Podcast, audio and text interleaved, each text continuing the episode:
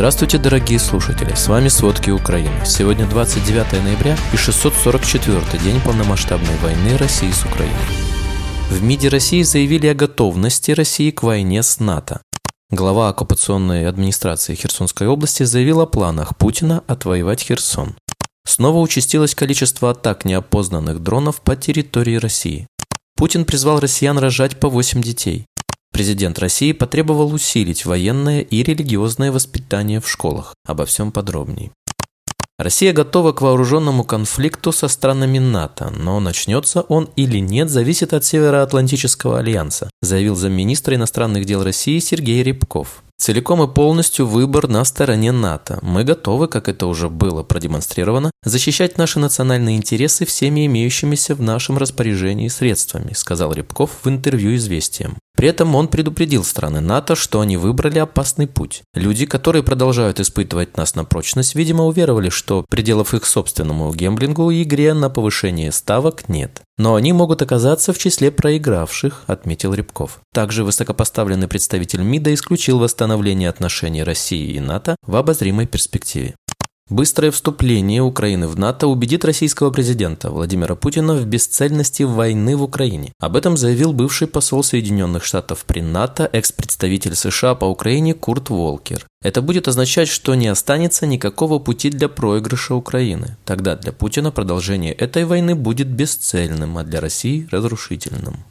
Президент России Владимир Путин поставил армии задачу вновь захватить Херсон, заявил глава оккупационной администрации Херсонской области Владимир Сальда. «Мы все сделали, чтобы вернуть Херсон. Я разговаривал в пятницу с верховным главнокомандующим, с военными, все решительно настроены вернуться», – сказал Сальда. По его словам, затем Путин планирует захватить еще несколько южных городов Украины, а именно Николаев, Одессу и Измаил. 22 февраля Сальда говорил, что все указанные населенные пункты, кроме последнего, перейдут под контроль России до конца 2023 года. Перечисленные города имеют важное стратегическое значение, поскольку в случае их потери Украина будет отрезана от выхода к Черному морю, а Россия сможет объединиться с Приднестровьем и заняться Молдовой. Херсон был единственным областным центром Украины, который российская армия, воспользовавшись эффектом внезапности, захватила после начала полномасштабного вторжения 24 февраля 2022 года.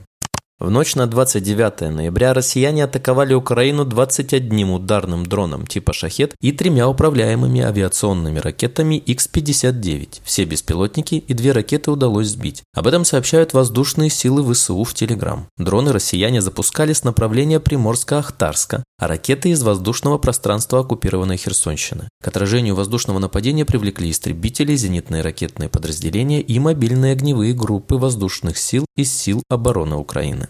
Еврокомиссия одобрила предложение о запрете на продажу российских алмазов. В ближайшее время документ может быть направлен на рассмотрение всем странам-членам Евросоюза. Об этом пишет АФП со ссылкой на проект постановления. Тем не менее, даже с санкциями ЕС российские драгоценные камни могут найти себе путь к конкурентам в таких местах, как Дубай и Индия. По ходу переговоров по санкциям ЕС вмешались государства Большой Семерки и крупнейшие индустриально развитые демократии мира согласились на глобальный запрет. Запрет на алмазы из России планируется ввести с 1 января 2024 года. На обработанные в третьих странах планируют поэтапно ввести в действие с марта по сентябрь следующего года. Согласно проекту, такая мера позволит внести механизм отслеживания алмазов, чтобы эффективно реагировать на нарушения и минимизировать работу участников рынка.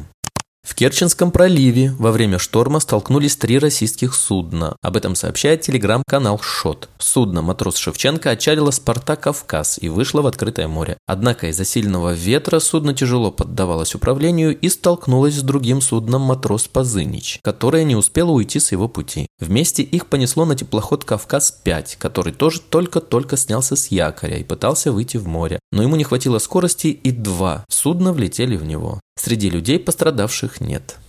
Россию атаковал неопознанный беспилотник, его якобы уничтожили над Подольском сегодня утром. Об этом сообщает мэр Москвы Сергей Собянин. На месте падения обломков, по предварительным данным, разрушений и пострадавших нет. Специалисты экстренных служб работают на месте происшествия. В последние недели снова участилось количество атак неопознанных дронов по территории России. Так, в ночь на 26 ноября в Подмосковье, Туле и других регионах России слышали взрывы. Россияне сразу заявили об атаке дронов и якобы работе ПВО. В Минобороны России утверждали, что силы ПВО якобы уничтожили 11 дронов «Камикадзе» в четырех областях. В частности, губернатор Московской области заявил, что перехватили 5 беспилотников, а в Брянской области 4. Мощный пожар вспыхнул в российском городе Ярославль. Там горит завод, об этом сообщают местные телеграм-каналы. Известно, что огонь вспыхнул на заводе по производству и переработке бумаги «Иконогенерация». В сети отмечают, что загорелся офис цеха картона. По данным российского МЧС, огонь охватил тысячу квадратных метров. Пожар уже локализован. Россияне утверждают, что пострадали три человека, их с ожогами забрали в больницу. На опубликованных в сети кадрах можно заметить, что пожар достаточно мощный. Черный дым виден издалека. Для тушения пожара даже применили спасательную автовышку, чтобы ликвидировать огонь сверху. Финляндия решила временно закрыть последний действующий пункт пропуска на границе с Россией. Решение вступит в силу в полночь с 29 по 30 ноября и будет действовать до 13 декабря. Об этом заявил премьер-министр Финляндии Петтери Орпа. Подать заявки на убежище в дальнейшем можно будет только в портах и аэропорту. В то же время решение не коснется грузовых железнодорожных перевозок между Россией и Финляндией. Премьер акцентировал, что причиной решения стала попытка России оказывать влияние на Финляндию, и для Хельсинки это неприемлемо. Президент Молдовы Майя Санду лишила гражданства Александра Калинина, лидера маргинальной пророссийской партии регионов и Конгресса молдавских диаспор в России. Указ об этом был опубликован на официальном сайте президента во вторник. Причиной лишения гражданства послужил подпункт 3 пункта 1 статьи 23 Закона о гражданстве, связанный с вербовкой в вооруженные силы иностранного государства. Калинин, являвшийся председателем партии регионов с 2016 года, открыто поддерживал российское вторжение в Украину, а также использовал символику Z, запрещенную в Молдове и ассоциированную с войной в Украине в своих социальных медиаматериалах.